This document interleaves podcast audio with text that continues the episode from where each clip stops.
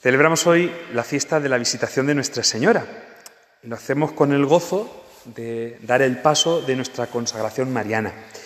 La consagración mariana no es otra cosa que eh, ese acto de entrega en confianza y en humildad a la Virgen Santísima para que ella nos vaya moldeando y nos vaya conduciendo más plenamente a Dios. Lo hacemos no con el convencimiento de que esto nos haga mejores que nadie, no podemos mirar a nadie por encima del hombro, como diciendo, eh, eh, eh, que yo me consagro a la Virgen y tú no, sino al revés. Lo hacemos por el profundo convencimiento de que si no fuera de la mano de la Virgen, nosotros no vamos a llegar a nada. Entonces, a un niño que hay que ponerle niñera, pues es porque es muy niño, es muy niño.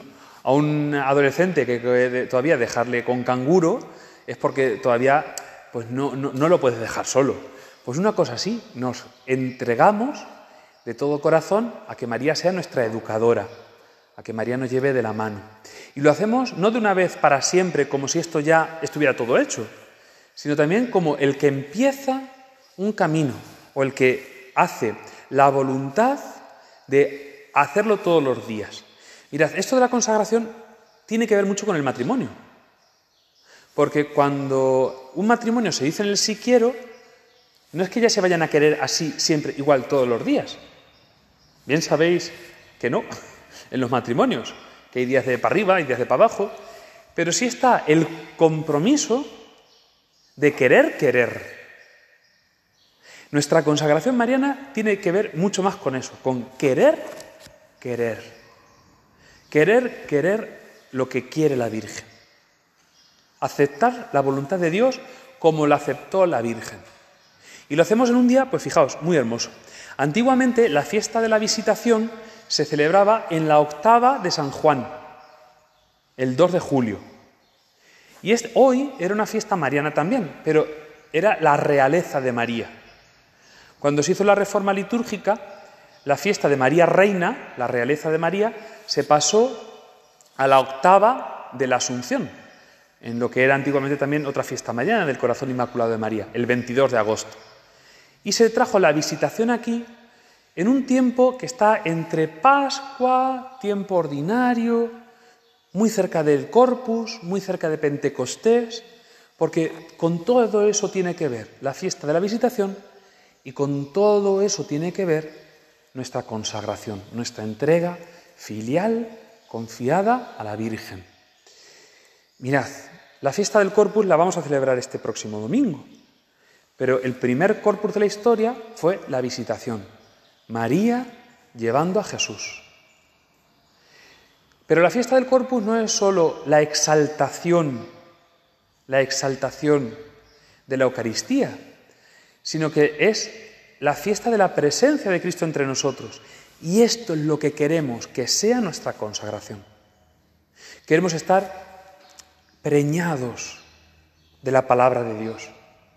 Queremos estar empapados de la presencia de Cristo, de tal manera que por donde nosotros vayamos, quien tenga parte del Espíritu, como lo tenía San Juan, salte de alegría. Y así, de una forma silenciosa, callada, sin mérito alguno por nuestra parte, vayamos transformando este mundo en el reino de Cristo por medio de que reine en él María.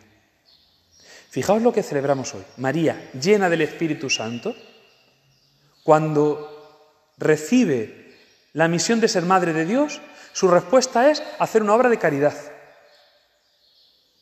El ángel le confirma la misión que recibe María por la misión que ha recibido Isabel. Mira, tu prima Isabel, que ya en la ancianidad ha concebido a un hijo y espera un hijo en su vejez. Y María se queda con, la copla de que su prima, que ya es anciana, bueno, anciana, unos 50 años, es que antiguamente no, llevaba, no llegaban a, tantas edades. Entonces, pues sí, a lo mejor una edad que ya no, ya no es naturalmente madre. Me va a necesitar. Y entonces María, esclava del Señor, ¿a qué se entrega? A hacer el bien que puede. A hacer el bien que puede. La fiesta de la visitación tiene que ver mucho con la caridad y tiene que ver mucho con vida eucarística. Porque en el fondo, si nosotros nos entregamos a María, es para que ella, esposa del Espíritu Santo, nos llene del Espíritu Santo, como en Pentecostés. Por ella se llenaron los apóstoles. Esto es una cosa muy mía, ¿vale? Entonces, no sé si la Iglesia mejor me corregiría. Habría que buscarlo más en el Catecismo o en los Santos Padres. Pero yo creo que si en el cenáculo no hubiera estado también la Virgen, el Espíritu Santo no hubiera descendido. No hubiera, no, hubiera habido iglesia. Sin María no hay iglesia. Y María es la que provoca, adelanta la hora de que venga el Espíritu Santo. Sí, que lo quería mandar Jesucristo desde el Padre. Sí, no, no, es que cambie la voluntad de Dios, pero adelanta la hora. Como que atrae, lo provoca. Igual que en Caná provoca el milagro, María provoca la efusión del Espíritu. Y a nosotros y a nuestro mundo le hace falta una efusión del Espíritu que transforme los corazones heridos, que sane a los que están eh, eh, desgarrados, que encamine a los que andan perdidos. Y en el fondo, en medio de la oscuridad del mundo, que brille una lucecita muy pobre, es verdad, muy insignificante, es verdad, pero sin las estrellas esos puntitos que parecen cabezas de alfileres. Sin las estrellas, la noche aún sería más terrible.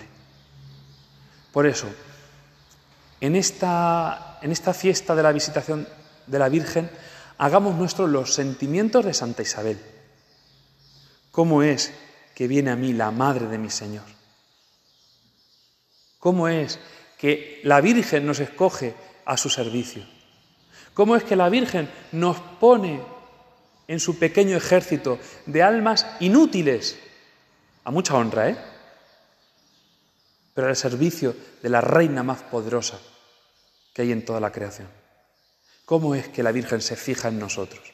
Porque no lo dudéis, si hoy estáis aquí, es porque la Virgen se fija en vosotros. Y tentaciones del demonio para apartaros habréis tenido y tendréis muchas. Muchas. Y sin embargo, la Virgen aplasta la cabeza del dragón. ¿Cómo es que la Madre del Señor viene a mí? Pues viene a nosotros. Y hagamos también nuestros, en esta fiesta, los sentimientos de la Virgen. Proclama mi alma la grandeza del Señor, porque Dios se ha fijado en nuestra humildad, en que no somos, no valemos, no podemos, pero somos amados de Dios. Pues adelante, a dejarnos abrazar por este amor, para que con esa actitud de misericordia también nosotros seamos misericordia para el mundo. Hoy hace mucha falta que reine María y que vayamos ganando corazones uno a uno para la Virgen. Para la Virgen.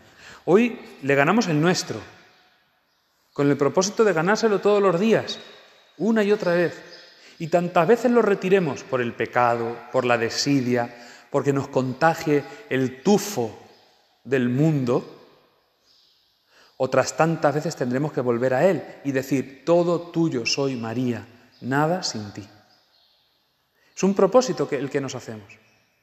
Pero haciéndolo así, poquito a poco, iremos salvando, salvando a los que Dios quiere salvar. Lo que hacemos hoy es muy sencillo, y con esto termino. El sueño de Don Bosco, de las dos columnas, ¿lo conocéis? Don Bosco que era muy gracioso. Y, tenía unos sueños que, ¿para qué? Claro, luego le servían a él para contar cosas y daba unas catequesis preciosas. Y él sueña una vez, soñó una vez, que había una gran tormenta en el mar. Y una barca, que era la de la iglesia, guiada por el Papa, estaba azotada por las olas, de tal manera que casi casi se la comían. Y había un montón de barquichuelas que querían llegar a esa barca. Y unas se, rompían y se hundían, y otras conseguían llegar a duras penas, tal. Y de pronto, de pronto, en medio de esa tormenta furibunda, se alzan dos columnas majestuosas desde el fondo del mar que van emergiendo inmensas, una más alta que otra, a las que esa barca, esa gran nave, se amarra con poderosas cadenas Y entonces llega la calma. Don Bosco ve que en esas dos columnas, en una, en la más alta, está la Eucaristía, un cáliz con la sagrada forma, y en el otro la Inmaculada. Lo que hacemos hoy nosotros es, en, en medio de las tormentas de nuestra vida, agarrarnos a estas dos columnas, a la Virgen y a la Eucaristía, a la Virgen Madre de la Eucaristía, a la que lleva en su seno el pan de vida. Y lo que queremos hacer en el mundo es decirle a todos que se agarren a estas dos columnas, porque así no perecerán. Pues vamos a, encomendarnos de todo corazón a la Virgen para vivir firmes y seguros en la confianza de, a la Madre de Dios. Que así sea.